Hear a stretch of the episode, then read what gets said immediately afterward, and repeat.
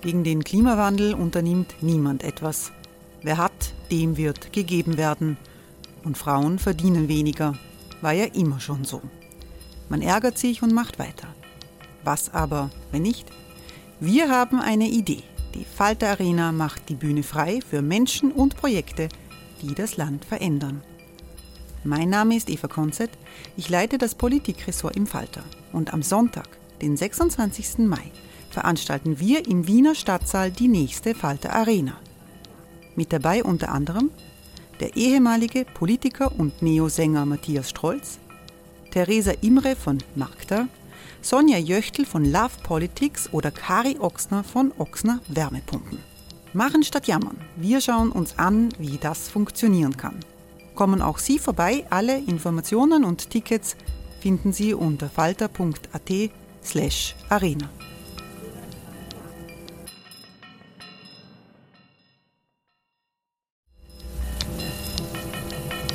Falter-Podcasts werden durch Werbung unterstützt. Das hilft bei der Finanzierung unseres journalistischen Angebots.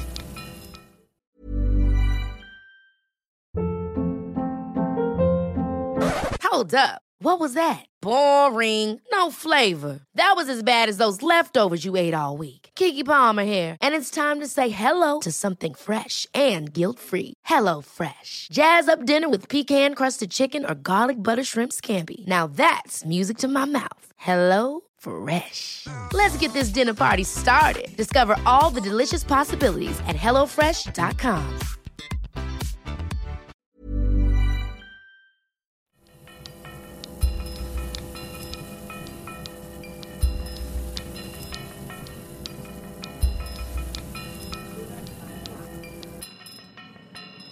Herzlich willkommen, liebe Zuhörerinnen und Zuhörer, bei der 58. Folge von Schäuber fragt nach.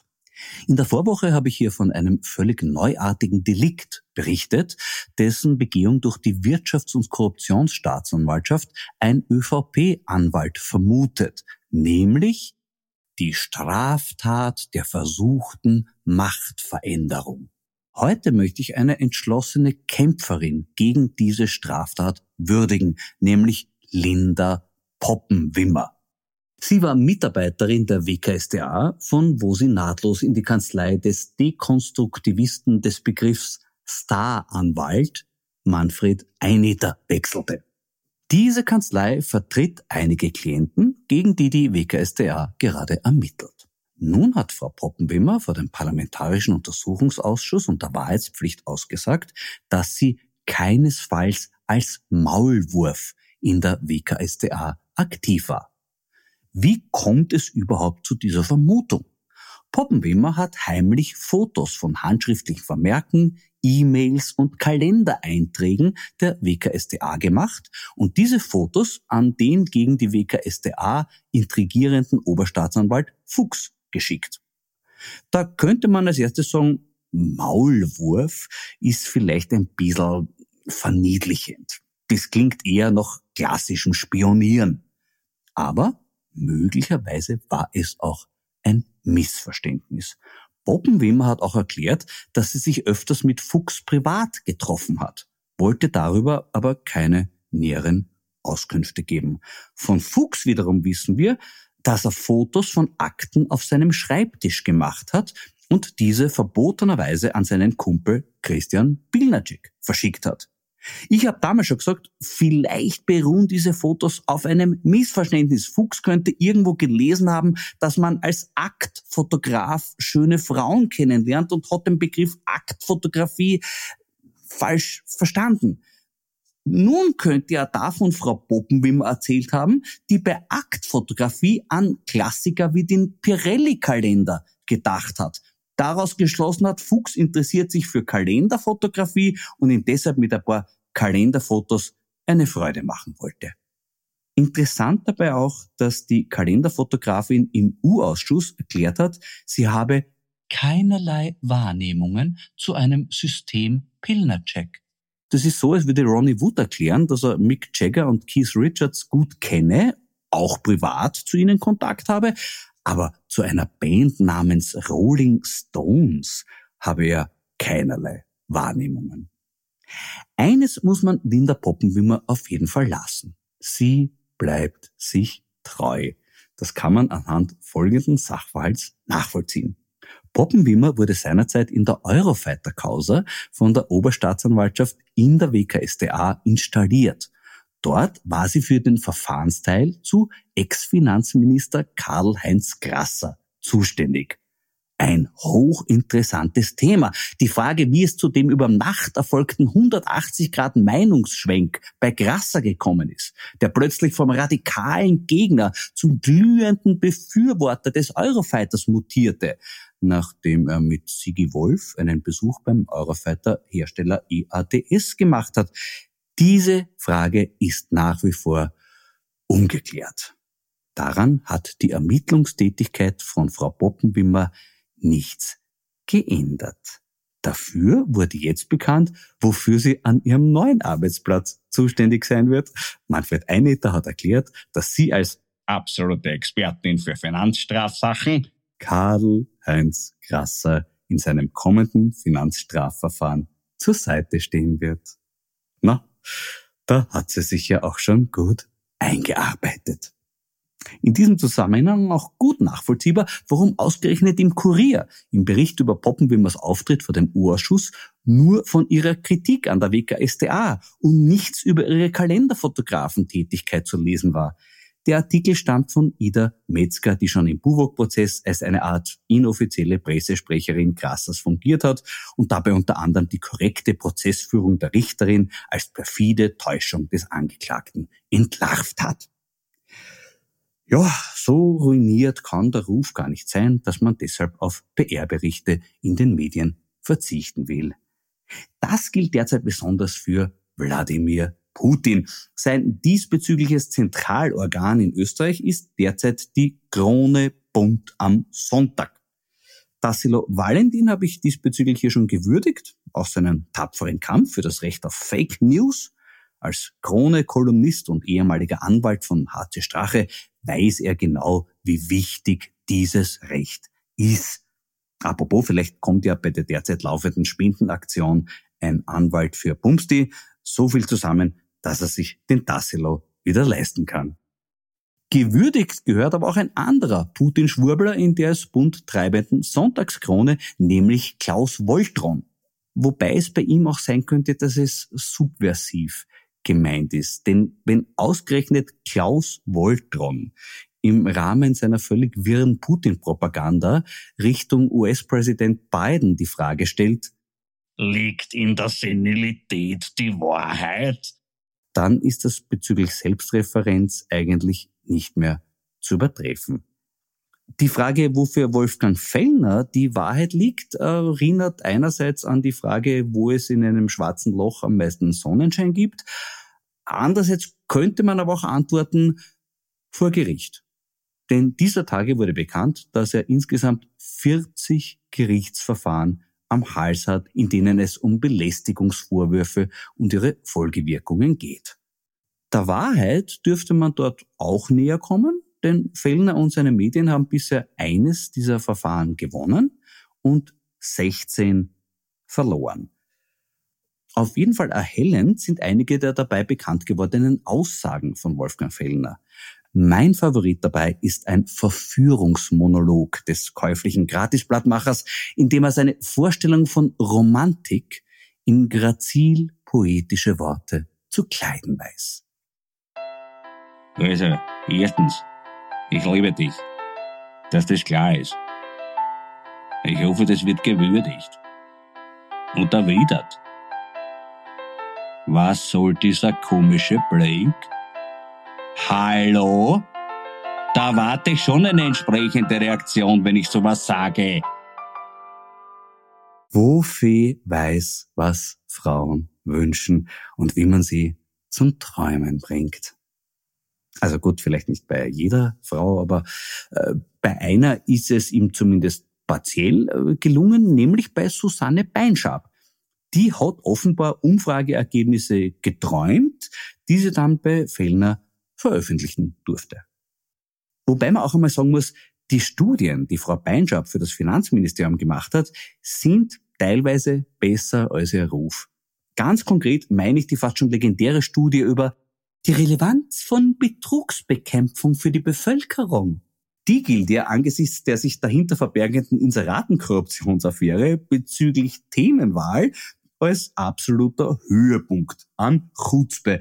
Aber ich habe mir die Mühe gemacht, in die Studie hineinzulesen und bin dort auf eine wirklich bemerkenswert mutige Aussage gestoßen. Ich zitiere. Den Befragten fällt es schwer, das Thema Steuerbetrug bestimmten Parteien oder Politikern zuzuordnen. Finanzminister Hans-Jörg Schelling wird am meisten Kompetenz zugeschrieben. Puh, ich hätte nie gewagt, eine derartige Vermutung so harsch zu formulieren. Wir wissen ja mittlerweile, dass der damalige Finanzminister in der Steueraffäre des Multimillionärs und ÖVP-Unterstützers Sigi Wolf als Zielobjekt zahlreicher Interventionen keinesfalls unzugänglich agierte. Ob sich damit schon damals zum Zeitpunkt der Studie Schellings Kompetenzzuschreibung durch die Bevölkerung begründen lässt, bleibt offen. Eine denkbare Erklärung wäre, dass die Befragung im Golfclub Fontana Oberwaltersdorf stattgefunden hat. Und natürlich bin auch ich der ÖVP-Umfragen Scheherazade Sabine Beinschab ein bisschen die 587.400 Euro neidig, die sie für ihre dadaistischen Text-Bildcollagen von uns Steuerzahlerinnen und Steuerzahlern bekommen hat. Speziell die 155.940 Euro für ihre politisch-zoologisch-fahrzeugtechnische Vergleichsstudie hätte ich mir genauso verdient, habe ich doch unlängst eine bezüglich wissenschaftlicher Seriosität absolut gleichwertige Untersuchung zu diesem Themenkomplex durchgeführt. Hier ist sie. Welcher Politiker ist welches Tier? Kurz, Aal. Randy Wagner? Alpaka. Kickel? Rechtsdrehender Bandwurm. Kugler? Knallfrosch. Meindl Reisinger? Fossibär. Welche Partei ist welches Fahrzeug? ÖVP? Geilermobil mit Kolbenreiber. SPÖ? Rollator. FPÖ? Geisterfahrzeug. Grüne? Fahrerlose Scheibtruhe. Neos? Bobbycar mit Strabag-Pickel. Und dann ist mir noch eine erschütternde Erkenntnis gekommen, nämlich ich habe in dieser Podcast-Staffel noch keinen einzigen Riesling verkostet. Das muss sich schleunigst ändern. Noch dazu, wo ich in meiner Wein- und Co-Kiste eine Neuentdeckung gemacht habe. Birgit Eichinger aus Straß im Strassertal macht mit ihrer Tochter Gloria einen wunderbar straffen, präzisen Riesling, der auch mit strahlender Frucht überzeugt. Der Name des Weins Glanz und Gloria ist also in jeder Hinsicht absolut zutreffend. Prost. Ich bin mir ja gar nicht sicher, ob es irgendwem aufgefallen wäre, wenn im Finanzministerium meine politisch-zoologisch fahrzeugtechnische Vergleichsstudie abgegeben worden wäre und nicht die von der Frau Peinschab. Das liegt daran, dass in der heimischen Politik Satire und Realität auf den ersten Blick leichter verwechselbar geworden sind. Das gilt auch für die Arbeit meines heutigen Gesprächsgastes. Es ist der Buchautor und Profilkolumnist Rainer Nikowitz. Grüß dich, Rainer. Ja, servus, lieber Florian. Rainer, du mutmaßt in deinen Texten oft, wie Politiker miteinander kommunizieren, wenn sie das nicht öffentlich tun. Mhm. Derzeit erfahren wir durch die Veröffentlichung von Chatnachrichten immer öfter, wie sie tatsächlich kommunizieren. Hat das Auswirkungen auf dein Schreiben? Äh, naja, das hat, hat insofern keine Auswirkungen auf mein Schreiben, als dass ich diese Schmutzkonkurrenz, die da jetzt aus dem Nichts auftaucht, äh, einfach nicht akzeptieren kann und will. Ähm, das Original sind natürlich meine Texte. Und das, was da jetzt passiert ist, äh, ich, das kann ich mir jetzt nicht ganz genau erklären, wo das herkommt. Aber richtig ist natürlich das, was ich schreibe und nicht, was in den Chats steht. Das wusste ich nicht. Das ist aber eine tolle Erkenntnis. ähm, man muss aber auch dazu sagen, dass die auch wirklich fleißig waren. Also 334.000 Nachrichten zu fälschen, einfach so. Äh, wie, wie erklärst du dir das, dass die da so dahinter waren? Ja, wobei 334.000 Nachrichten muss man einmal schreiben, wenn es nicht gefälscht sind. Ne? Schon. Also ja. auch dazu, auch dazu Ja. braucht man ein gerüttelt Maß an Zeit, aber offenbar war gerade das im Übermaß vorhanden beim Herrn Schmidt. Ne? Dieses Übermaß an Zeit, weil um was sich der alles gekümmert hat, ne? muss man sagen, das war ja eigentlich ziemlich flächendeckend. Insofern, er hauptberuflich gemacht hat, habe ich vergessen. Aber für seine Nebenjobs Ich glaube ja auch. Also, ich habe ihn ja erlebt vor dem Urschuss, wie sie ihn gefragt haben, was die ÖBAG eigentlich genau macht. Ja. Das war ein bisschen wie bei der Nachprüfung vom B-Zug, fünfte Klasse, der bei der Nachprüfung nichts gelernt hat und der Inspektor Mhm. Schobotka sitzt dort und treibt sich die Augen, weil sie so Ah, ja. geniert und sind durchdrungen Ja. durch die Prüfung. Vielleicht hat er gestangelt da immer, ne? ich weiß es nicht. Vielleicht war er ja gar nicht dort. Ja, ja. Ist er vorher eigentlich je bei dir vorgekommen in der Kolumne? Nein. Ähm, er ist ja auch nicht wirklich, also so, so extrem in ins Licht der Öffentlichkeit ist er ja vorher nicht getreten vor den Chats. Nicht? Äh, natürlich wusste man, dass er da äh, auch mit anderen, weiß ich nicht, mit den Fleischmanns und Frischmanns und wie die alle geheißen haben, die aus der Prätorianergarde vom Kurz äh, natürlich über ein gerüttelt Maß an Einfluss verfügt. Aber bis dieses blöde Hopperler mit dem Handy passiert ist, äh, hat man das ja so in der Breite nicht gewusst. Ne? Ja, ja. Na, der Aspekt finde ich sehr interessant, dass also die Leute einfach das besser machen wollten als du, weil es ihnen unangenehm war, dass du das schon vorher veröffentlicht hattest alles. Aber jetzt, rein, wenn ich den Stil her anschaue, ist für Ja. mich schon ein bisschen die Frage. So ein Satz wie, vergiss nicht, du hakelst im ÖVP-Kabinett, du bist die Hure für die Reichen. Hättest du so einen Satz einem hohen politischen Beamten jemals in den Mund gelegt? Naja, das, ich hätte zumindest nachgedacht, ob ich das jetzt darf. Ja, Mhm. oder ob das zu arg ist. Im Zweifel äh, hätte ich mich dann schon für dürfen entschieden natürlich. Also ich lasse ich lass die ja auch immer wieder schimpfen bei mir, so ist es ja nicht. Insofern hätte ich das mit der Hure schon geschrieben. Dass es tatsächlich aber in einem echten Chat so stattgefunden hat, das überrascht mich dann auch. Natürlich, wenn man sich unbeobachtet fühlt, eh klar, ähm, redet man da anders. Aber jedes Schriftel ist ein Giftel, wie man in Österreich schon seit langem weiß an sich. Ähm, gut, wenn man es dann nicht schafft, äh, das so zu löschen, weil man halt blöderweise äh, dieses Kastel daheim stehen hat, diesen, diesen Router, ne, der, der, Mhm, da, mhm. der das Backup gemacht hat. Wenn man an seiner technischen Unzulänglichkeit äh, scheitert bei dem, beim Intri- Intrigieren, dann ist es dann nochmal besonders schön eigentlich. Das stimmt, der Aspekt. Und es war auch sehr interessant, wie ich die Re Reaktion auf Schmidts prostitutionalen Selbstverortungs-Reminder, äh, da hat nämlich sein Chatpartner geantwortet, danke, dass wir das so offen besprechen können. Daraus spricht doch auch Erleichterung darüber, dass jemand nicht um eine Sache herumredet, sondern Klartext spricht, oder? Ja, äh, absolut. Ja. Ich meine, einerseits wird man sich das ja von der Politik auch wünschen, ne? zumindest bis zu einem gewissen Grad. Also jetzt auch wir als Nicht-Insider im Sinne von als Adressaten von solchen Chat-Nachrichten, sondern einfach als, ich weiß es nicht, Interviewer einmal, ja? dass man eben nicht das ganze NLP-frisierte Zeug da bis zum Erbrechen vorgesetzt bekommt, sondern einfach frisch und frei von der Leber weg. Da funktioniert es dann nicht so toll, muss ich sagen. Ne? Leider. Der Einzige, der das kann oder konnte, immer noch kann es eigentlich immer noch, ist der Van der Bellen, ne? der eigentlich Interviews geben kann, so wie ein normaler Mensch das machen würde. Sie dauern halt ein bisschen länger. Das aber- dauert ein bisschen länger, klarerweise, weil er halt nachdenken muss. ist ja auch gut so. Ne? Ja, der, allein dieser Vorgang ist so ungewöhnlich beim Politiker, dass der das einfach macht. Da steht er vor der Schmidt halt ab und zu nachdenkt. Ne? Na, unerträglich. Also, oder möglicherweise dann hätten wir 700.000 Chatnachrichten. Ja gut, dann, dann hätte er nicht mehr schlafen dürfen. Wobei gut, er hat ja eh gewisse Substanzen gehabt im Vernehmen nach, die ihn am Schlafen etwas behindert haben.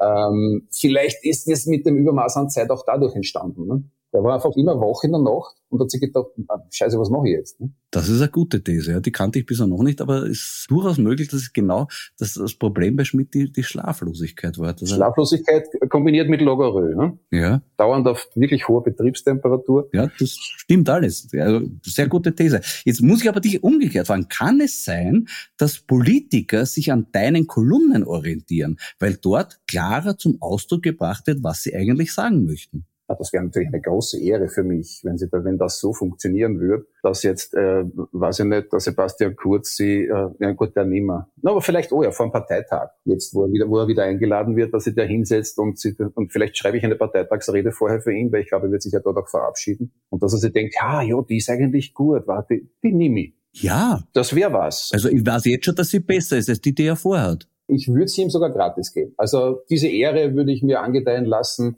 und ich würde nichts dafür verlangen, wann ich ihm seine Rede schreiben darf für einen Parteitag. Das mache ich gerne. Das ist großzügig, das ist wirklich ein Angebot. Ja. Respekt. No. Nicht schlecht. Jetzt, ich warte, ob jetzt aber anruft. Schauen wir mal. Okay, okay. Na, wenn, wenn er gerade jetzt anruft, dann, dann unterbrechen wir kurz den Podcast. wenn, du musst schon mit ihm reden. Na, ich könnte mir nämlich tatsächlich vorstellen, Rainer, dass es äh, grüne Abgeordnete gibt, die sich denken, ich verstehe nie, was der Kogler sagen will. Nur beim Nikowitz verstehe ich ihn. Glaubst du, gerade beim Kugler ist das Problem irgendwie groß? Das glaube ich gar nicht. Der scheint mir eh relativ down to earth und outspoken, oder? Glaubst du? Ja, versteht man ihn immer so? Also das ist ein Satzbau und so wie er. Ah, ja, ah, es kommt auf die Tageszeit an auch, würde ich sagen. Ja, ja, ja, ja. Wieso, weil beim Schmidt irgendwie müder gerade ist oder wie motiviert? Also war gerade beim McDonalds, wo er ein bisschen, ein bisschen angefressen ist quasi und nicht mehr so richtig firm. Aber auch gerade bei den Grünen natürlich, was stimmt und dem, was du sagst, ist, da muss man ja wahnsinnig viel aufpassen. Ne? Dass man sich bei, also bei den Grünen, was man alles sagen darf und was man nicht mhm, sagen darf. Genau, weil es ja. irgendwen diskriminiert oder die Identität von irgendeiner Gruppe da äh, beschädigt, whatever. Wenn man da eine, eine, eine Handlungs- oder, Spre oder Sprechanleitung hat als Grüner, ist es sicher nicht von Nachteil. Ob es jetzt ausgerechnet meine ist, hm, das wage ich dann doch wieder zu bezweifeln. Naja, ich glaube, du bist ein bisschen bescheiden diesbezüglich, Rainer. Ich könnte mir schon vorstellen, anderes Beispiel, der Herbert Kickl redet bei dir deutlich volkstümlicher als bei seinen öffentlichen Wortmeldungen. Das stimmt. Ich versuche ihm immer den Kärntner irgendwie raushängen zu lassen. Ja. Und für viele FPÖ-Mandatare ist es sicher dadurch leichter, ihm zu folgen. Als echt. Als bei Hochdeutsch meinst du? Zum Beispiel. Bist du nicht da manchmal auch eine Art Dolmetscher? so habe ich mich noch nie gesehen tatsächlich, aber das ist natürlich ein faszinierender Gedanke, wenn ich jetzt sagen wir mal für die Ortsgruppe äh, St. Veit an der Glan oder so äh, da wirkliche äh, Entwicklungshilfe leisten kann ähm, das ist doch auch was, was man sich in die Biografie schreiben kann dann irgendwann einmal. Ne? Naja, schon. Und vor allem, die verstehen zum ersten Mal, was der Kickel sagt. Eben, möglicherweise wissen es nicht so gut für den Kickel dann wiederum. Äh, das, da bin ich mir jetzt nicht sicher, äh, ehrlich gesagt. Also ich glaube, dass da die Kongruenz schon einigermaßen stark ist. Du meinst, bei seinen Fans ist er ungebrochen beliebt? Naja, also ist jetzt zumindest bei den Parteifunktionären und, und bei allen Impfgegnern und sonstigen Verschwörungstheoretikern, was ja eh deckungsgleich ist meistens. Ja, ja. Also FPÖ-Abgeordneter, der nicht Verschwörungstheoretiker ist, ich weiß nicht, ob es den gibt. Da gibt's auch Verschwörungstheorie dazu. Zu nicht Verschwörungstheorie gläubigen FPÖ-Politikern. Die sind so. von Bill Gates, glaube ich, vorher gesteuert ah. worden. Angeblich. Und der Soros hat da auch irgendwie was erzählt. Sind es die, die sich trotz äh, Tonnen von Beweisen, wie schrecklich das ist, impfen haben lassen? Zum Beispiel. Zum Beispiel ja. steht davor die, die, die Ächtung, die die innerhalb der Partei damit unter auch erleben müssen. Dominik Nepp zum Beispiel und so, ne, die wirklich geimpft sind, ohne, obwohl sie das nicht gern laut sagen. Aber naja, natürlich, wenn sich die den Gates-Virus damit eingehandelt haben, puh, das könnte langfristig für die FPÖ natürlich schlimme Folgen haben. Ja, es reicht ja, dass die untereinander sitzen und in der Runde ist das Gesprächsthema, wie hat das Entwurmungsmittel bei dir gewirkt? Und du kannst nicht mitreden. Stell dir vor. Ja gut, dann musst du irgendeine Schutzbehauptung ähm, vom Stapel lassen. Also wenn du, das, wenn du das Eintrittsformular quasi als, als Parteimitglied in der FPÖ unterschreibst, musst du gleich den Entwurmungstest dazulegen. Ja. So, zum Beispiel. Der, der Herbert Kickl ist einer der ganz wenigen Politiker, der auch schon versucht hat, absichtlich lustig zu sein. Wir erinnern uns an seine Umbenennung des Flüchtlingserstaufnahmezentrums in Ausreisezentrum. Äh, wie beurteilst du seine Begabung als Humorist? Ähm ich würde mal sagen, es kommt ja doch immer auch aufs Publikum an. Ne? Ähm, vielleicht in der Breite, also jetzt in der vollen Breite, ist jetzt der Kickel nicht so geeignet, da irgendwie zum Gassenfeger zu werden und, weiß ich nicht, äh, den Stadtsaal äh, auf der Mariuferstraße 20 Mal hintereinander auszuverkaufen. Das möglicherweise nicht. Aber ähm, es hat ja beim Strache auch funktioniert in der Jahn-Turnhalle zu Ried, der halt die Gags dort vom, vom Kickel vorgebetet hat. Vor einem durchaus, soweit ich mich erinnere, immer wieder begeisterten Publikum. Ne? Also, wenn man sich die Leute gut aussucht, vor denen man die Witz macht, dann wird schon hinhauen. Und für die, die den Kickel wählen, ist es allemal lustig genug. Na, ganz einen konkreten Vorschlag. Noch vor dem russischen Überfall auf die Ukraine war die Meldung zu lesen, dass der Sender Russia Today ein Comedy-Format sucht. Wäre das was für ein Herbert Kickel? Das wäre an sich hervorragend gewesen. Jetzt ist nur blöd, dass es aufgrund dieser wahnsinnigen Einschränkung der Meinungsfreiheit bei uns niemand mehr sehen könnte. Ne? Ach, äh, ja, ja, aber ansonsten stellen wir das schon ziemlich, also den, den Kick irgendwie da als, als Host hinterm, so, so Late-Night-Show-mäßig, ne, hinterm, hinterm Schreibtisch. Also Schreibtisch wäre vielleicht der also. So, so aus der Puppenküche, sowas. Genau, ja. ja. Was Kleineres halt, ne. Und dann, ja, dann, dann macht das ein Stand-up und hat dann Gäste wie, weiß ich nicht, der Karin Kneißl, mit der er über, über, über Russland scherzen kann und solche Sachen. Das wäre doch, ja. Also Vielleicht hat die sogar schon den Job. Wir wissen es noch gar nicht. weil wir das Russia Today jetzt nicht mehr sehen. Aber Karin Kneißl wäre großartig. Ja, sie ist doch, also ich hab's, ich muss gestehen, ich habe es nie gesehen, aber einer ihrer zahlreichen Berufe nach dem Ende ihrer Ministerinnenkarriere ist doch auch Kommentatorin für Russia Today gewesen. Ja, genau. Hast du, genau. das jemals, hast du das jemals gesehen? Gehört? Na, leider. Leider, ah. leider. Aber möglicherweise war das schon Comedy. Wie, ja, genau, wollte ich gerade sagen. Man weiß nicht genau, wie, wie äh, komisch das war. Also ich bin mir sicher, es war komisch. Da sind wir halt wieder bei einem deiner Lieblingssätze, also quasi Komik ist immer dann gut, wenn sie freiwillig ist. Ne? Ja, da sind aber vielleicht schon Grenzen überschritten. Ich meine, die Karin Geisler, ihre Begründung, warum sie flüchten muss aus Österreich, also da bin ich mir nicht ganz sicher, ob das unfreiwillige Satire war, ob das nicht schon ein Versuch war, jetzt wirklich einmal ein Point zu setzen. Und das würde es erklären. Mein Traumtour eigentlich für das Comedy-Format auf Russia Today wäre Karin Kneißl und Gerhard Schröder. Die zusammen, als das Duo Gasbrommel und Schastrommel. ja. Das wäre doch ein Knaller, oder? Ja, ja, wirklich. Also der Schröder ist ja auch immer wahnsinnig lustig gewesen, schon wie er noch Bundeskanzler war, fand ich immer. Äh, nachher hat er dann ungefähr sechsmal geheiratet, glaube ich, ne? oder auch währenddessen. Das weißt du nicht. Also ja, der hat durchaus äh, ein, ein fröhliches Leben schon gehabt bisher und ist auch ja jetzt nach wie vor nicht bereit, da irgendwie einzusehen, dass da irgendwas komisch daran sein könnte an seinen, an seinen Russland-Jobs. Und insofern werden, haben die zwei natürlich eine Basis, die sehr solid ist. Du hast in letzter Zeit in deinen Kolumnen noch immer öfter Wladimir Putin entdeckt? Naja, notgedrungen. Notgedrungen. Wie findest du an sich sein Humorpotenzial, das er hat? Ja, ich, ja, ich, ich frage mich, diese Sitzungen, die man da immer sieht, die, die, äh, die er abhält im Kreml, da mit diesen wahnsinnig langen Tischen oder mit leeren Hallen, wo dann irgendwo am Ende steht der General, den man noch ganz klar sieht, das ist schon vom Setting her natürlich wahnsinnig komisch. Ne? Und das macht er natürlich auch, um uns zu unterhalten. Ne? Weil sonst es wäre lächerlich, wenn er, wenn er glaubt, das ist irgendwie eine, ein, ein Zeichen von Stärke oder von was weiß ich was, wenn er, er einen langen Tisch hat. Wobei, genau. Entschuldigung, es könnte schon auch sein, dass das der einzige ist, wo er sich so festhalten kann, dass er nicht umfällt. Da gibt's Gerüchte, ja. Ähm, und, und da war ja dieses eine Video, wo er sich irgendwie glaub, zehn Minuten lang, glaube ich, verzweifelt an derselben Ecken von, der Tisch, von dem Tisch festgekrallt hat. Äh, ich möchte jetzt nicht zu viel hineingeheimnissen. Nein, Entschuldige, es gab aber so einen James Bond-Film, wo der Bösewicht unterm Tisch eine Pistole ausgelöst hat, die dann am anderen Ende den erschossen hat. Vielleicht hat er gesucht den Abzug. Ah, aber gut, wenn er was findet, dann Pistolenabzüge, oder? Sollte man meinen. Das, das hat er gelernt, ich meine, Entschuldige, der war KGB-Agent. Wie die, wie die Wende kommen, ist er in irgendeinem Hinterhof in Dresden gestanden und hat Geheimakten verbrennt. Genau. Und hat Martin Schlafs das Geld gegeben, ja. also, ich glaube, wenn er was kann, dann schießen. Oder natürlich Judo und mit nacktem Oberkörper äh, Hechte fangen und, und mit Handkantenschlägen zu Tode bringen. Das, das, das kann er natürlich. Wobei, da habe ich ein bisschen jetzt einen anderen Verdacht, weil der Sigi Wolf geoutet hat, sein Gespräch mit dem Wladimir Putin, äh, dass sie geredet haben über das Thema, wenn man nicht schwul ist, ist man nicht in. Ja, ja, ja. Und dann kamen diese Fotos mit mm. ohne von Putin. Ja, na gut, da gibt da gibt's immer, da gibt's natürlich schon öfter, eigentlich von jedem Sibirienurlaub hat's die gegeben, wo er dann zu Pferd oder oder eben gerade einen Hecht in der Hand hält, einen wunderschönen, riesengroßen. Ja, ähm, er zieht sich gerne aus, gell? Ja, und dass man das zu zweit, also mit einem guten Freund, ja, sage jetzt einmal, lieber macht vielleicht, na ja, warum denn nicht, ne? Ich meine, das, das war halt bei rechteren Männern, um das jetzt vorsichtig auszudrücken, ähm, ist ja da oft einmal, also da oft einmal eine, eine ein bisschen eine Kluft gegeben zwischen dem, was sie gesagt haben und zwischen dem, was sie gemacht haben. Ja. Insofern äh, besteht diese Möglichkeit natürlich und ich meine, der Sigi Wolf ist jetzt auch nicht so uneben. Ne? Na ja, ja, ja. Also, ich meine, wenn du der Putin bist. Ja, wenn du der Putin bist, sagen wir, ist, man, ist er in deinem Bereich. Ja. Würde ich sagen, dass sie das, ja. das ausgeht. Also, dass man sich wirklich gezielt den, den Sigi Wolf. Ja, das wohl nicht, aber, aber. Vielleicht, wenn man Finanzbeamtin ist, eine hohe und ein anderes äh, Finanzamt haben will. Geschäft, ja, ja, ja. Also. Dass man da, aber naja, die Frage. Du, ich habe unlängst einen Text von dir aus 2014 gefunden, wo der damalige Bundeskanzler Feimann beim Putin ist und gegen die Annexion der Krim protestiert. Und wenn man da statt Feimann Nehammer einsetzt, könnte der Text praktisch eins zu eins genauso heute erscheinen. Schockiert ja. dich sowas? Nein. Tatsächlich hat dieser Besuch damals nicht stattgefunden, wenn ich mich recht erinnere. Also der Feimann wollte nur. Das ist eines der Missverständnisse äh, der österreichischen Politik generell, ist ja unsere sogenannte Brückenbaufunktion, die wir haben. Dass wir die haben, wissen wir ziemlich exklusiv, äh, ganz offensichtlich weil niemand in den letzten Jahren bis Jahrzehnten, wirklich niemand auf der weltpolitischen Bühne wollte von uns irgendwohin eine Brücke gebaut haben zu irgendwem. Ich kann mich zumindest nicht erinnern.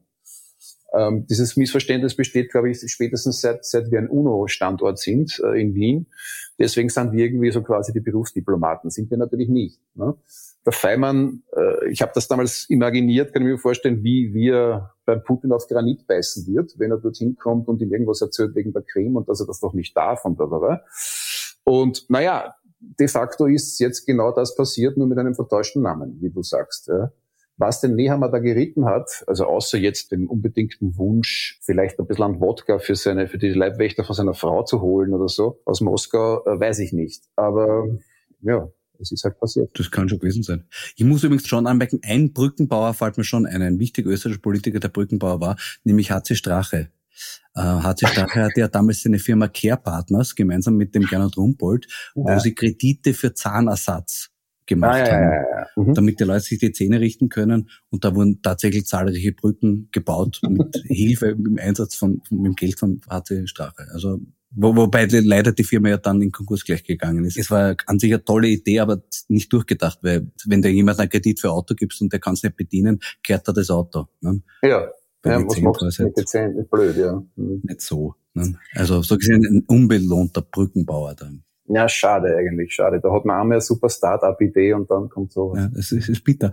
Ähm, zur Beantwortung der Frage, was sich Politiker wirklich denken, haben wir aber nicht nur die Chat-Nachrichten, es kommt auch immer öfter vor, dass sie sich völlig ungeniert in der Öffentlichkeit zur eigenen moralischen Devastiertheit bekennen. Zum Beispiel Wolfgang Sobotka, der im Fernsehen sagt, also gut, Entschuldigung, das war jetzt Ihre, ich habe gesagt Fernsehen, das war nicht im richtigen Fernsehen, das war auf OE24, aber es war immerhin öffentlich, ja, also hat sich das Bild bewegt. Äh, dort hat Sobotka zu Fellner gesagt, Sie kennen das Geschäft, für jedes Inserat gibt es ein Gegengeschäft. Und der Fellner darauf geantwortet, ja, natürlich. Also sie das so formulieren zu lassen, wäre dir zu platt gewesen, oder? Naja, ich meine, jetzt also so sophisticated bin ich jetzt auch nicht immer. Hätte ich möglicherweise mich schon, hätte ich schon gemacht, aber dass es jetzt einfach so im quasi Fernsehen, äh, also in der fellnerschen Teilöffentlichkeit ausgesprochen wird, zeigt einfach nur, aus welchem Holz diese beiden Herren geschnitzt sind. Ne? Nämlich alle zwei. Beim Fellner hat man es eh schon lang gewusst. Äh, na gut, beim Sobotka eigentlich auch. So Im Wald, ja. Ist, ist Sobotka zum Beispiel noch so eine Figur, wo du an Grenzen stoßt und sagst, äh, so arge Sachen kann man gar nicht sich ausdenken, wie er eh in echt sagt? Na, den finde ich, den finde ich sogar sehr erfrischend in seiner, wie soll man sagen, in seiner Wurstigkeit, mit der er das alles tut. Weil das ist eigentlich genau das, wovon wir am Anfang schon gesprochen haben, dass endlich einmal nichts mit NLP daherkommt, sondern jetzt muss er auch kein Chat sein, sondern er sagt es einfach. Äh, jetzt hat er ja gesagt, mit den Inseraten vom Wirtschaftsbund in Vorarlberg, äh, also wenn da jetzt wirklich quasi keine Steuer bezahlt worden ist für irgendwas, weil man das übersehen hat, na gut, dann wird man die halt nachzahlen. Aber man soll doch um Himmels Willen aufhören, das zu kriminalisieren. Ja, schön. Jeder Steuerhinterzieher in Österreich hat sofort ein Fläschchen geöffnet, weil, der, weil der Nationalratspräsident befindet, na geh, das ist ja nicht so schlimm und wir werden keinen Richter brauchen. Ne? Genau, vielleicht ein Fläschchen Schellingwein. Ja, ist noch einer da gerade? Nein, ich glaube, der Sigi Wolf hat dann Methylalkohol draus gemacht oder so. Mit Bioethanol, das wird's Bioethanol, genau, ja, ja, Biosprit. Biosprit. Großartig. Wenn wir den Fellner auch gerade äh, erwähnt haben, da kennt man jetzt auch Originalzitate mehr von ihm. Der hat ja vor Gericht gesagt, Sachen, die er nie gesagt hat. Und dann hat mhm. der Anwalt der Gegenseite gesagt, na, dann spielen wir es ihnen vor. Dann spielen wir aber Dompadl vor, ja, genau. Genau, dann ist ihm wieder eingefallen. Mhm. Äh, und dieser tolle Liebesmonolog, ich habe den vorher zitiert, wie nimmst du so etwas wahr, wenn sowas aus der Realität kommt? Naja, tatsächlich hatte ich ja das äh, wirkliche Vergnügen, den Wolfgang Fellner schon als ganz junger Journalist kennenzulernen. Weil da war ich damals beim Kurier und die Fellners haben dann das Pasta damals an den Kurier verklopft und, und sind eingeritten in der Redaktion dort. Einen Chefredakteur gab es ja schon. Ja, das äh, haben sie irgendwas erfinden müssen für den Wofe. Und der wurde dann sogenannter Redaktionsdirektor. Schön. Ja. Könnte das die Martina Salomon halt auch werden wieder? Na, die ist Frühstücksdirektorin, du verwechselst. Ach so, okay, Entschuldigung, ja, ja. Mhm. Also er war Redaktionsdirektor. Redaktionsdirektor. Mhm. das war meine Güte, das war irgendwann Anfang der 90er Jahre, also ungefähr 30 Jahren muss es gewesen sein. Und äh, da hatte ich eben äh, sozusagen als Untergebener mit ihm zu tun. Und ich muss sagen, das ist doch so gewesen, dass man sich denkt, ja, ich suche mir einen anderen Job. Ne? Er ist dann Gott sei Dank nicht lang geblieben. Insofern, insofern hat sich das vermeiden lassen können. Aber ich meine, seien wir es ehrlich, jeder in der Branche weiß, äh, wie Wolfgang Fellner ist. Äh, wahrscheinlich mittlerweile auch jeder in den verschiedenen politischen Parteien, die jemals von ihm mit Niederschreiben und, und sonstigen Dingen bedacht worden sind, wenn eben der Inseratenfluss nicht so war, wie er sich das gewünscht hätte.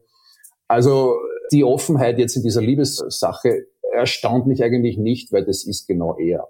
Er ist einfach gewohnt, durch seinen Charme, äh, durch seine Intelligenz äh, einfach sofort Menschen zu gewinnen und, und zu überzeugen. Und das, was er da gesagt hat, ist einfach nur Ausfluss äh, dieses Könnens. Ne? Ausfluss, ja, ja. Das ist, glaube ich, das richtige Wort. Das hast du schön gesagt. Er weiß einfach, wie es geht. Man hat's oder man hat's nicht. Natürlich, ja, er hat's. Ja. Wolfi gerade. Weil du vorher gesagt hast, jeder weiß, wie Wolfgang Fellner ist. Glaubst du, weiß Wolfgang Fellner, wie Wolfgang Fellner ist? Ja. Und das Schöne daran ist, er findet das ganz großartig wie Wolfgang Fellner ist. Das Schreckliche ist, ich fürchte, du hast recht. Entsetzlich. Gut, na, jetzt reden wir was Appetitlicheres, lieber Rainer. Wie bist du aus Perspektive deiner Kolumne mit dem derzeitigen politischen Personal in Österreich zufrieden? Aus der Perspektive meiner Kolumne, ja, da bin ich recht zufrieden, muss ich sagen. Da kann ich mich die letzten Jahre nicht wirklich beklagen können. Weil du vorher den Feimann angesprochen hast. Ich meine, diese Jahre, die Feimann-Jahre, äh, die waren ja von einer bleiernen Ereignislosigkeit, dass man sich oft schon gefragt hat, was tue ich da überhaupt, warum höre ich denn überhaupt noch zu? Äh, das hat sich jetzt gebessert, ne, muss man sagen, also aus journalistischer oder satirischer Sicht äh, betrachtet. Staatsbürgerlich betrachtet wiederum, naja, da würde ich mir jetzt ein bisschen, ein bisschen Feimannsche Ereignislosigkeit manchmal fast daher wünschen. Ne? Andererseits hatte der natürlich auch keine Pandemie, äh, mit der er sich herumschlagen musste und dann auch kein, kein Putin, wobei ja der Krim, aber das war noch nicht, das war nur die Ouvertüre sozusagen. Also mir kommt vor, dass zum Beispiel jemand wie Margarete Schramböck, also die hätte das Potenzial für die heimische Polizsatire das zu werden, was Richard Lugner für die Aderbejournalismus war. was meinst du, wie siehst du sie? Sie hält sich ein bisschen zurück jetzt in letzter Zeit, finde ich, aber ähm, natürlich, wenn man bei jeder zweiten Wortmeldung in irgendeinen fetten Fettnapf hineintapst, dann wird man vielleicht etwas vorsichtiger.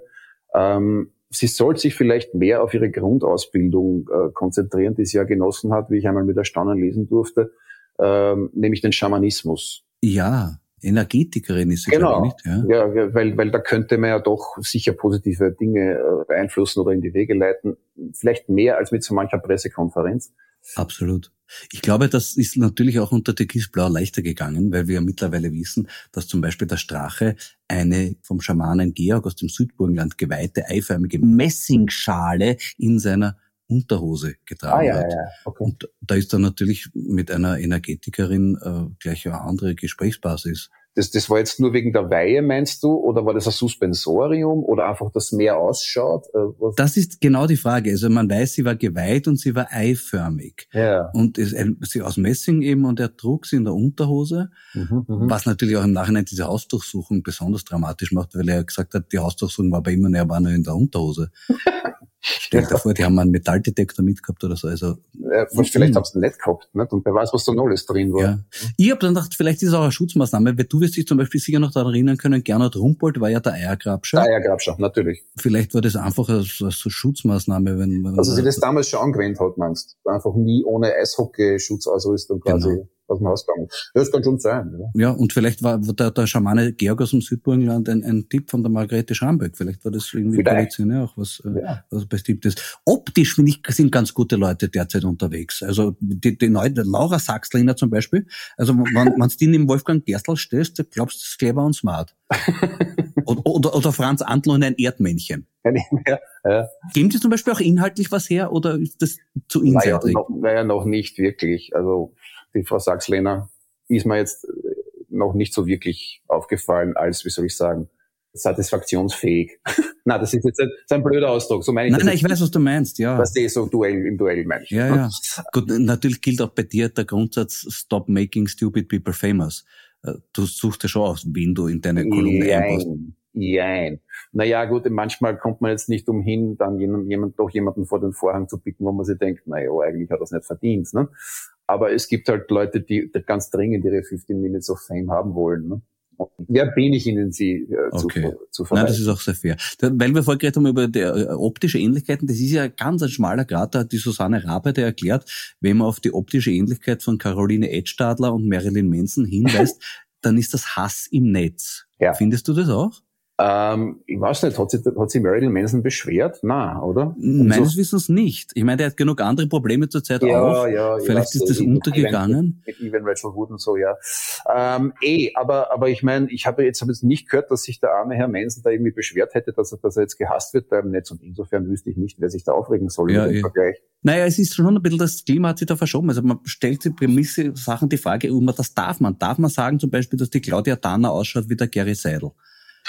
Ist das korrekt? Oder der Markus Wallner wie eine apatere Schwester von der Johanna Mikl-Leitner? Ja, darf man das sagen? Naja, ja, an sich natürlich nicht mehr. Ne? Also Bodyshaming, ne? Ist das das ist, das ist Bodyshaming, wobei immer die Frage ist natürlich, geht's in die richtige Richtung? Ne? Ähm, das mit dem Shaming, das ist also eine Geschichte, das haben die Linken erfunden. Ja. Das, was man alles nicht darf. Ähm, wenn, gibt's, Entschuldigung, gibt's auch bei, bei SPÖ-Politikern. Also zum Beispiel die, darf man sagen, dass der Doskozil ausschaut wie ein frisch sterilisierter Katakalo. SPÖ ist ja überhaupt, kommt an sich vor, sehr schwierig, derzeit was Satirisches zu generieren. Weil, ich meine, ja, eine Figur wie der Christian Deutsch würde was hergeben, aber ja. praktisch fangen dann alle, wer ist das bitte? Ja, naja, gut. Er, er bemüht sich aber. Ich habe den Eindruck, es kommen immer mehr Presseaussendungen vom Herrn Deutsch eine interessanter als die andere, muss man sagen. Aber er versucht tatsächlich jetzt, äh, sich irgendwie ins Licht der Öffentlichkeit wieder zurück und zu sagen, hey, ich bin ja noch da. Ja, die SPÖ hat einen Generalsekretär. Ne? Oder du hast es bei denen? Na, Bundesgeschäftsführer hast es bei denen. Natürlich ist es auch schwierig in der SPÖ jetzt, sich, sich gegen dieses unfassbar strahlende, äh, gleißende Licht fast, das ausgeht von der Vorsitzenden, da irgendwie noch zu behaupten. Ne? Äh, wenn man jetzt so eine, so eine wahnsinnig charismatische Figur an der Spitze hat, ist natürlich schwer, dass man da irgendwie noch mitschwimmt. Ne? Das heißt, du meinst, sie überstrahlt einfach alles und dadurch nehmen wird viel zu wenig wahr, weil welche anderen Lichtgestalten in der SPÖ gibt. Meinst du das nicht? Ich meine, ich, also ich finde, ja. angesichts der Regierungsperformance ist es ja, äh, wie soll man sagen, ein, ein schweres, in den Umfragen vorne zu sein, natürlich für die größte Oppositionspartei. Aber die Pamela schafft es mit links. Ne? Ja, ja, ja. Das einzige Problem ist, ich glaube, die SPÖ steht jetzt bei 27, 28 Prozent oder so in den Umfragen. Und ich glaube, ohne Randy Wagner wird sie stehen bei 34, 35. Aber ja. Ever catch yourself eating the same flavorless dinner three days in a row? Dreaming of something better? Well, HelloFresh is your guilt-free dream come true, baby. It's me, Kiki Palmer. Let's wake up those taste buds with hot, juicy pecan-crusted chicken or garlic butter shrimp scampi. Mm. Hello Fresh. Stop dreaming of all the delicious possibilities and dig in at HelloFresh.com. Let's get this dinner party started.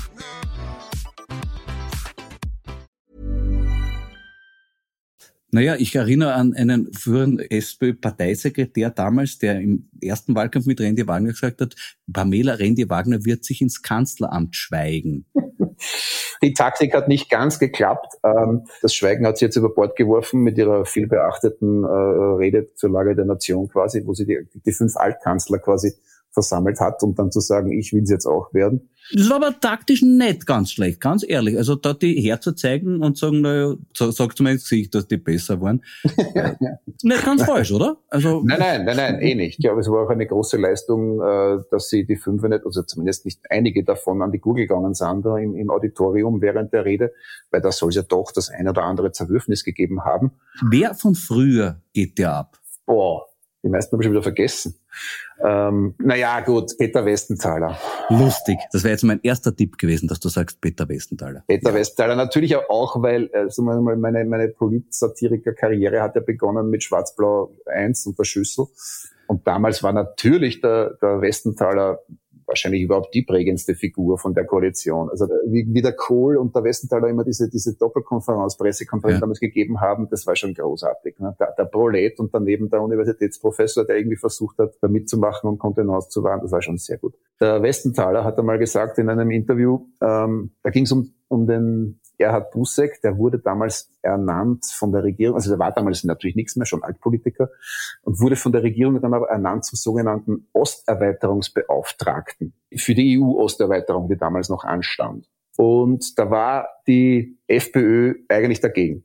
Das hat der Westenthaler wie folgt begründet. Er hat gesagt, ja, dieser Busseck, der pinkelt immer die FPÖ an. Am Anfang haben wir noch gesagt, gut, wir schlucken das. Groß, Peter Westendal ist groß. Ich, du redest von ihm und mir geht das Herz auf und ich denke mir auch, ach, es ist so schade. Weißt du was, ich hab's, Entschuldigung, ich wollte jetzt zum Peter Westendal sagen, ähm, wie tief er gesunken ist. Äh, es, es gibt ja offensichtlich, nicht, dass ich sehen würde, aber das weiß ich aus seinen Postings, es gibt immer irgendein Rededuell mit dem Chap auf OE24. Gottes Willen. Ja, wo sie quasi da links, rechts irgendwie die Pole verkörpern sollen und was auch immer. Die zwei in, in einem. Es schaut so aus, ja. Also nicht, dass ich es jemals gesehen hätte, aber woher ich es weiß, ist, ich treibe mich manchmal herum, weil ich ja Masochist bin und auch sonst alles mögliche komische, auf der Facebook-Seite vom Kickel. Ja. Und wenn der dort irgendwas postet, dann kommen halt drunter natürlich äh, jede Menge Kommentare. Und wer dort immer wieder postet, in den Kommentaren nämlich, ist Peter Westenthaler. Wow. Und meistens postet er einen Link zu irgendeinem Streitgespräch, das er mit dem Chap hat auf OE24. Ach, toll. Und zwar nennt das immer die Kultdiskussion. Die Kultdiskussion? Ja. Über was rennt die bitte? Na, über Gott und die Welt, so wie wir gerade jetzt. Wie man Erfolg hat in der Politik. das Großartig. Heißt, wie gesagt, ich hab, es steht auf meiner To-Do-Liste, das, das ist damit wirklich auch schon was. Aber wie arm ist es? Ja? Der Kickel postet irgendwas auf seiner Facebook-Seite und drunter an hundertster Stelle von irgendwelchen Kommentaren, von irgendwelchen Hirnamputierten aus Kigeritz Botschen, steht dann Peter Westenthaler mit dem Link zur Kultdiskussion. Das ist groß. Nein, er, er ist natürlich ist er arm und dass er dann auch mit der Justiz in Konflikt geraten ist und so, das ist ja alles ganz, ganz furchtbar. Ich habe ein Lieblingszitat von damals noch gefunden, was der Frank Stronach über ihn gesagt hat. Der Frank war großartig und hat vor Gericht den Westenthaler verteidigt mit folgendem Zitat. Ich kann nicht sein, dass der Peter schuld sein soll. Das ist wie mit dem Hund, der irgendwo hinmacht. Und dann war die Frau schuld. Dabei ist das dem Mann sein Hund. Damit ist es alles erklärt im, im Stronachschen Sinne. Das, ja, man versteht es zwar nicht, natürlich, aber man weiß trotzdem ungefähr, was er gemeint hat. Ne? Ach, großartig. Sag, welche Reaktionen bekommst du aus der Politik? Tatsächlich so gut wie keine. Das war aber immer schon so. Also bei Schwarz-Blau 1 war es noch am ehesten so, wenn sich irgendwer gemeldet hat, aber es war dann auch meistens mehr so über, auf der Pressesprecherebene, also von hinten herum, dann war es, war es die FPÖ. Die haben das dann aber auch bald aufgegeben, muss ich sagen. Und ansonsten nehmen es eigentlich alle relativ sportlich. Gut, loben kommt ja sowieso nicht in Frage, weil warum sollten sie? Aber sich die Blöße zu geben, glaube ich, dass man jetzt auf Satire irgendwie schlecht reagiert, das geht ja gar nicht mehr. Ne? Das ist ja wie, wie beim Villacher Fasching, unten sitzt die Kamera halt drauf und man lacht nicht. Ne? Ja, natürlich. Das geht ja nicht. Wie geht's dir damit? Wirst du von Politikern da irgendwie angestiegen, dass du böse, böse zu ihnen warst? Nein, nein, nein, nein, nein. Da, der Kurz ist im Urschuss dahergekommen zum Klenk und zu mir und hat gesagt, das ist jetzt ein Hintergrundgespräch. Aber das war das Einzige. Was und damit was beendet, oder? Nein, das darf ich ja nicht sagen. Entschuldigung, Hintergrundgespräch ist ja geheim. Das ist Aber wir sind ja unter uns da auf diesem Podcast, oder? das war eh uninteressant. Nein, aber ich bin mir nicht sicher, ob es vielleicht indirekte Reaktionen gibt. Du hast unlängst einen Text geschrieben, wie Sophie Kamersins mögliche Zukunft im Gefängnis ausschauen könnte. Ja. Titel war Orange is the New Black. Ich weiß nicht, ob sie ihn gelesen hat, aber wenn, könnte man vorstellen, dass sich nachher die Frage gestellt hat, ob für die ganze Inseraten-Korruptionsaffäre wirklich nur sie den Kopf hinhalten soll. Hältst du es nicht für möglich, dass Politiker aus deinen Texten auch was mitnehmen und was lernen? Wie groß mein Einfluss da tatsächlich ist? Naja, bitte, liebe Politiker, wenn ihr das jetzt hört, lasst es mich doch wissen. Schreibt mir eine Mail äh, oder nur ein SMS. Ich freue mich über jede Nachricht, damit jetzt einmal weiß, wie ist es eigentlich bei und mit mir. Okay. Ich bin Optimist, ich glaube an das Gute. Ich denke mir, vielleicht ja, bewirkt ja auch was Gutes einmal. Ne? Nein, das ist der prinzipielle Unterschied zwischen uns beiden. Du bist ein Optimist, immer lebensfroh, immer gut aufgelegt und ich bin ja, wie du weißt, das genaue Gegenteil. Ja, darum sind wir auch am Fußballplatz ein gutes Tour, weil du bist eigentlich der klassische Österreich-Fan, der, äh, naja, ist aber schade. Na, ihr wart mal eh nicht. Ich bin ja der klassische Österreich-Fan in dem Sinn, dass ich hingehe und mir denke, wir verlieren eh. Wie lange schreibst du schon deine wöchentliche Profilkolumne? Äh, naja, die kleine seit dem Jahr 2000 und die große hinten seit dem Jahr 2006. Du, und jetzt die entscheidende Frage, freut's dich jede Woche? Nein. Das wäre natürlich vermessen, das zu behaupten. es gibt, es gibt bessere Wochen, überhaupt keine Frage, überhaupt wenn viel passiert ist. Ne? Ähm, dann gibt es natürlich aber auch wiederum Wochen, wo man denkt, alter Schwede, warum bin ich kein Außenpolitiker? Mhm. Ähm, natürlich könnte ich auch Außenpolitik schreiben, ich habe aber festgestellt, das wollen die Leute irgendwie nicht so gern von mir. Jetzt lesen. Naja, aber ich merke es an den Reaktionen einfach. Ja? Also ich, also beim Trump habe ich öfter was versucht. Also alleine an der Quantität der Reaktionen merkt man, es kommt zumindest bei meinen Lesern nicht so so an wie, wie die Innenpolitik. Ah, so meinst du. Ich hätte mir gedacht, ich hätte doch einen seriösen außenpolitischen Kommentar von dir lesen. Ach so. Ich weiß nicht, ob ich den, ob ich den zusammenbringe. Na, du hast ja früher so Reisereportagen und so hast du auch geschrieben. das war aber nicht seriös. Also, Sind wir nicht seriös? Also, habe ich es falsch verstanden. Entschuldige, mein Fehler. Was motiviert dich weiterzumachen, Rainer? Das ist eine gute Frage. Angesichts der Weltlage, naja, ich meine, tatsächlich ist es so, dass ich mir in letzter Zeit denke, es kommt jetzt schon recht viel zusammen. Also jetzt nicht nur in Österreich klarerweise, sondern für uns alle. Und die Situation wird äh, politisch auch nicht einfacher und nicht besser. Ähm, Es, es werden, jetzt wird es ein bisschen sehr ernst, aber mit den wirtschaftlichen Verwerfungen, die jetzt schon begonnen haben und die noch schlimmer werden leider, werden natürlich wieder Parteien von den Rändern sozusagen äh, mehr an die Macht drängen. Mhm. Ähm, die FPÖ ist bei uns keineswegs Geschichte für immer. Denn nach dem Ibiza-Debakel, also sie haben sich ja jetzt schon wieder recht gut erholt und jede Krise hilft natürlich solchen Parteien. Man muss da natürlich dagegenhalten, so gut man kann. Und meine, meine Waffe dafür ist halt die Satire. Das ist so ähnlich wie bei dir, würde ich mal sagen. Ne? Das heißt, der Kampfgeist treibt dich schon ein bisschen an. Naja, man könnte natürlich auch sagen, es hat eh alles keinen Sinn mehr. Und ich, ich, ich schreibe auch keine Witze mehr drüber, weil auch Lachen hat keinen Sinn mehr. Aber das wäre das wäre natürlich die völlige Bankrotterklärung. Insofern muss man da schon am Ball bleiben und im Sinne unserer Kinder einfach dafür sorgen, dass die Welt eine gute bleibt oder eine bessere wird. Das ist sicher kein Zufall, dass du jetzt vom am Ball bleiben gesprochen hast, weil du gehst ja auch zu Rapid und Österreich weiterhin, obwohl du schon vorher glaubst, dass man vertrauen Genau. ist. Genau. genau. Aber das ist ja auch der Grund, warum ich, ich will dich nicht so allein dort sitzen lassen. Mit, dein, mit deinem Optimismus, mit deinem Unerschütterlichen. Das finde ich schön. Danke, dass du auf mich schaust. Du, du hast dann eben auch noch drei Krimi-Romane geschrieben. Wie schaut's mit der Verfilmung aus? Naja, aber das dauert natürlich, sowas lang, dauert lange in Österreich. Ähm, es ist eine tatsächlich eingereicht, mehr oder weniger. Ähm, der nächste Schritt wäre, da das Drehbuch zu finalisieren. Also es gibt ein Treatment, das schon ungefähr die Hälfte abdeckt, würde ich meinen. Also das müsste man noch ergänzen auf, einen, auf ein richtiges Drehbuch, aber das ist im Laufen. Ob das dann tatsächlich was wird, das steht aber immer noch längst in den Sternen. Aber es ist was in der Pipeline. Wie schaut's mit einem neuen Roman aus? Ich habe tatsächlich einen angefangen vor ein paar Monaten. Das habe ich jetzt wieder auf Eis gelegt, weil es geht mir gerade nicht so von der Hand. Ähm, Und auch die Themenlage ist ja so, dass ich mir denke, also ich kann, kann ich ja verraten, ich wollte was schreiben, was im Wesentlichen zu tun hat mit dem verschwörungstheoretischen Milieu, sagen wir jetzt mal ganz grob, ja, dass, dass es dort spielt. Nur haben wir dann gedacht, jetzt, da ändert sich so viel. Ja, jetzt ist, jetzt ist Corona quasi weg dort, jetzt ist der Putin wieder da. Also man kann irgendwie kaum, kaum Schritt halten. Jetzt habe ich dieses Thema wieder verworfen, zumindest oder auf Eis gelegt und hatte aber auf die Stelle kein neues. und jetzt schau, jetzt warte ich im nächsten Mord einfach nur aber. Okay, ich glaube, man kann ihre Argumente auch recyceln. Also es wird sicher demnächst das Argument kommen, die äh, überfallenen Ukrainerinnen und Ukrainer sollen sich nicht mit Waffen wehren, die sollen lieber auf ihr gesundes Immunsystem vertrauen. Ja, das ist natürlich bei der, bei der FP, FPÖ und so ist es ohnehin so, dass die Ukrainer, wie soll man sagen, in dem Konflikt eher diejenigen sind, an die sie als, erst als zweites denken. Ne? Die nehmen ihnen die Parkplätze weg mit ihren SUVs. und müssen ne? nicht einmal was zahlen. Ne? Äh, während, während sie da jetzt verhöhnt werden für ihren Freundschaftsvertrag mit der, äh, mit der Putin-Partei, Mhm. Der übrigens noch immer aufrecht der immer noch besteht. Mhm, Ja. mhm, mhm. Äh, das ist nicht gerecht, das verstehe ich, ne? dass sie da ein bisschen böse sind.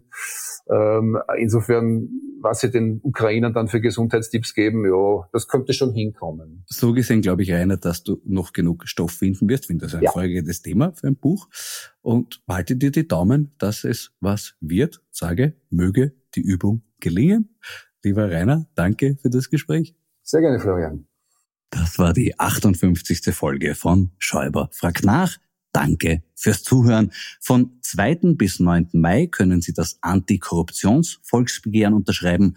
Tun Sie das bitte, wenn Sie zum Beispiel nicht wollen, dass die Straftat der versuchten Machtveränderung hierzulande eingeführt wird. Über das, was unserem Land sonst noch erspart bleiben sollte, spreche ich nächste Woche mit dem Schriftsteller Doron Rabinovic. Zu hören wieder auf meinem Schäuber fragt nach Kanal. Bis dahin, bleiben Sie aufmerksam. Ihr Florian Schäuber.